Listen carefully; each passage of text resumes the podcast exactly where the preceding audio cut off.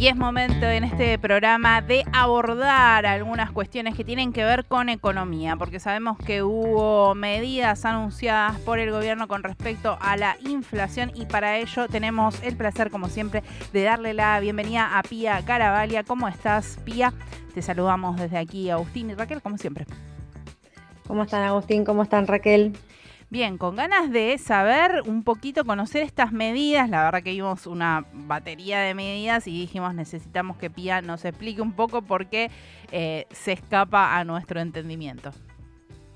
Bien, bueno, sí, la verdad que es una batería de medidas, tal como decís Raquel, son eh, varias. Dentro de las principales podemos mencionar sobre todo el ajuste de la tasa, la tasa de interés de referencia de política monetaria, que eh, incrementa lo que es la BADLA, lo que es la, tasa de plazos fijos, al 97%.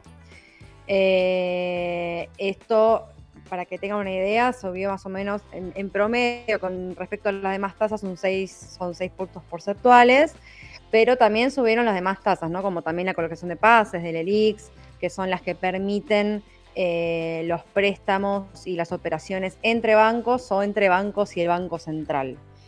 Eso por un lado. Después eh, se anunció un incremento de la operación del Banco Central en lo que son las operaciones de cambios para poder controlar el tipo de cambio. Y un, esto es una palabra que empezó a ponerse bastante candente, que es el crawling peg. ¿Qué significa este ah, término para entenderlo? Porque escuchamos crawling peg y la verdad que no, no, no es algo que hayamos escuchado en algún otro momento. Crawling peg, así es. En lo extremo hay dos tipos de regímenes de política cambiaria. Tenemos lo que es el tipo de cambio fijo y el tipo de cambio libre o flexible. Tipo de cambio fijo, lo más conocido que tuvimos nosotros fue la convertibilidad, que en este caso fue un peso, un dólar. ¿sí? Eh, después, esto puede ser eh, un dólar, 20 pesos, un dólar, 100 pesos. La idea es que el tipo de cambio fijo se establece un monto y el Banco Central tiene que siempre eh, pregonar que eso se mantenga, no se puede salir de ese monto. Bien. El flexible justamente es dejarlo completamente libre, que eso sea completamente regido por oferta y demanda y por la disponibilidad o no de esa extranjera que vos tengas. Sí.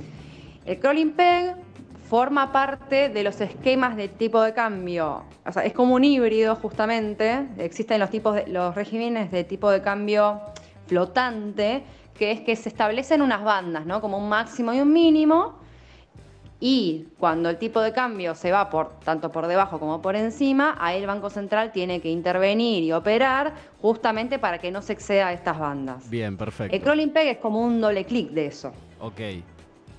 En el cual uno gradualiza, ¿sí? establece un objetivo o un ritmo de devaluación o una meta de devaluación, si se quiere, pero a un ritmo gradual. Justamente esto es para poder em, primero dar un horizonte de, menor incertidumbre, de decir, bueno, nosotros vamos a ser, sabemos que está el tipo de cambio trazado, sabemos que el peso se está yendo bastante devaluado, nosotros vamos a ir devaluando, en ese lado como que dan esa certeza, pero al mismo tiempo hacerlo a un ritmo lento para evitar escenarios de corridas cambiarias como pasaron hace un par de semanas. Ok, perfecto. Entonces sería estoy leyendo por acá, Pía, corregime, digamos, es una devaluación progresiva y controlada. Se la va llevando en estas determinadas franjas que vos decías, pero con un objetivo final, a un plazo. ¿A cuándo sería esto? Y el plazo en realidad sería que em, llegara a un ritmo en el cual se deje de acelerar la inflación.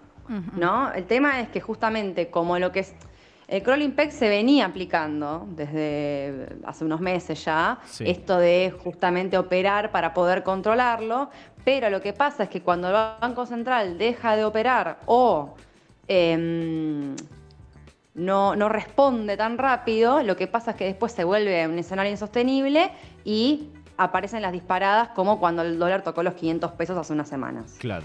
Entonces, en este caso es, bueno, vamos a ir devaluando, vamos a tratar de que esto apacigúe el ritmo de inflación de una forma sistemática, de una forma gradual, cosa que no sea un shock eh, como pasó. El tema es que no es nada nuevo al mismo tiempo. son, son regímenes que han funcionado en países en los cuales han tenido que devaluar. Eh, por ejemplo, en México ha, sido un sistema efectivo, pero son casos en los cuales no estamos en un escenario de devaluación constante. Acá lo que pasa es que es esto, no es, o sea, si bien se puede refinar un poco, se puede gradualizar un poco, va a depender más que nada, primero de las expectativas, de la disponibilidad de divisas. Otra de las medidas, por ejemplo, anunciadas por Sergio Massa es eh, acelerar los acuerdos, esto lo, lo, estuvimos charlando en las últimas columnas, los acuerdos con China y con Brasil para justamente desdolarizar eh, el intercambio comercial con, ellos dos, con estos dos países. Eh, y después, em, justamente, cuál es el, afluente de divisas que vayamos teniendo en los próximos meses. Con lo cual es, no les digo un poco más de lo mismo, pero em, tiene que ser, em, o sea, tienen que salir bien varias variables más como para que esto funcione, digamos. Ok, no es algo que esté eh, tan en manos del de, eh, gobierno que puedan controlarlo y que salga exactamente como ellos y ellas quieren.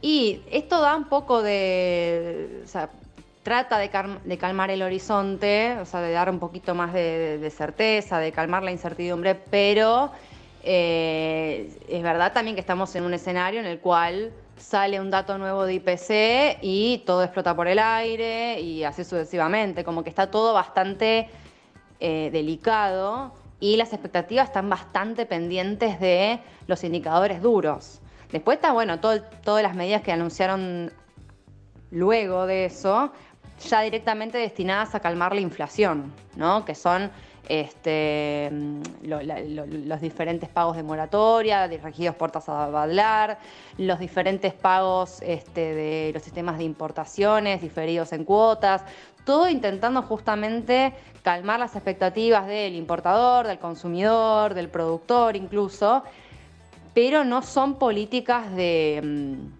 de shock, digamos, ¿no? que tengan un cambio realmente significativo, al menos no por el momento. Hay que ver estos acuerdos, que quizás podría ser la política que más fichas le podemos meter.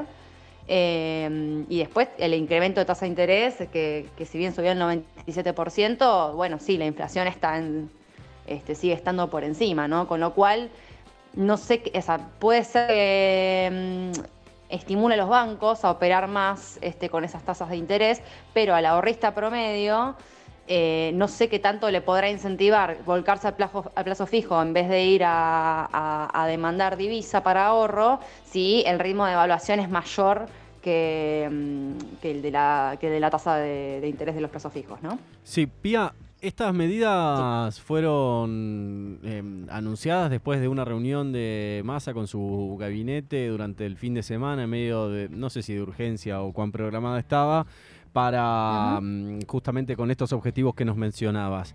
Sé que pasaron pocas horas y ayer lunes fue el, digamos, tenemos las horas de ayer lunes y las horas de, hoy martes. Digo, ¿hay alguna análisis sobre un, cómo fue la recepción en los mercados, como se le dice, o qué repercusiones hubo respecto de estas medidas, o todavía es como muy temprano para saberlas? A ver, la reunión esta se mm, ocurrió el fin de semana porque el viernes a la tarde salió el dato del IPC. Sí. Que fue bastante, o sea, considerablemente superior a lo que se venía eh, esperando. Tanto por los datos de las consultoras como el relevamiento del Banco Central, fue bastante superior. Eso desembocó en esta reunión de fin de semana y la publicación de, una, de, esta, de este set de medidas. Sí.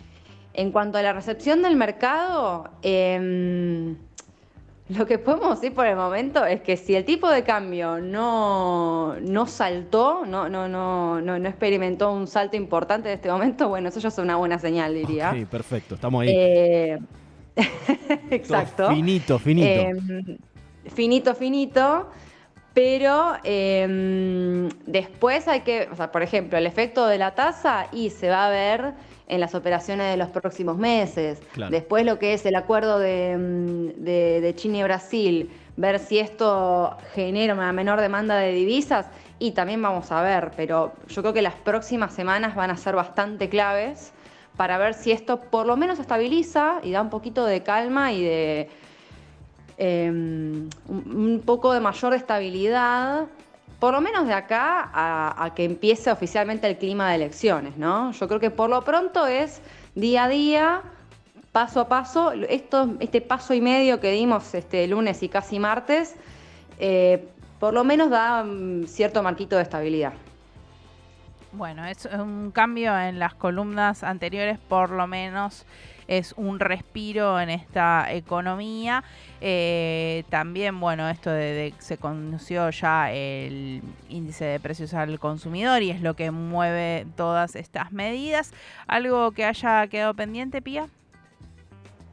Eh, no, no, no, creo que para esto, ordenar eh, la respuesta de los mercados y esto, creo que lo más inmediato que tenemos siempre es cómo está el dólar, porque es justamente el dato más más inmediato de lo que es oferta y demanda en este momento. Eh, y el resto, las variables se tendrían que ir acomodando en las próximas, en las próximas semanas. Los precios, eso viene un poquito más lagueado todavía, la gente está todavía muy exacerbada y es lo que más difícil va a ser de calmar. Bueno, esperemos que, esto, que esto surta efecto y sobre todo dejar de erosionar el poder adquisitivo de la gente, que me parece que es lo más preocupante en este momento. Totalmente. Te agradecemos como siempre tu participación y la semana que viene estaremos hablando y viendo cómo eh, con una semana ya si hay un poquito más de movimiento. Muchas gracias, Pia. Gracias a ustedes, chicos. Hasta la semana que viene. Pasaba Pia Garabaglia, ella es de poco ortodoxas, economía con una perspectiva de género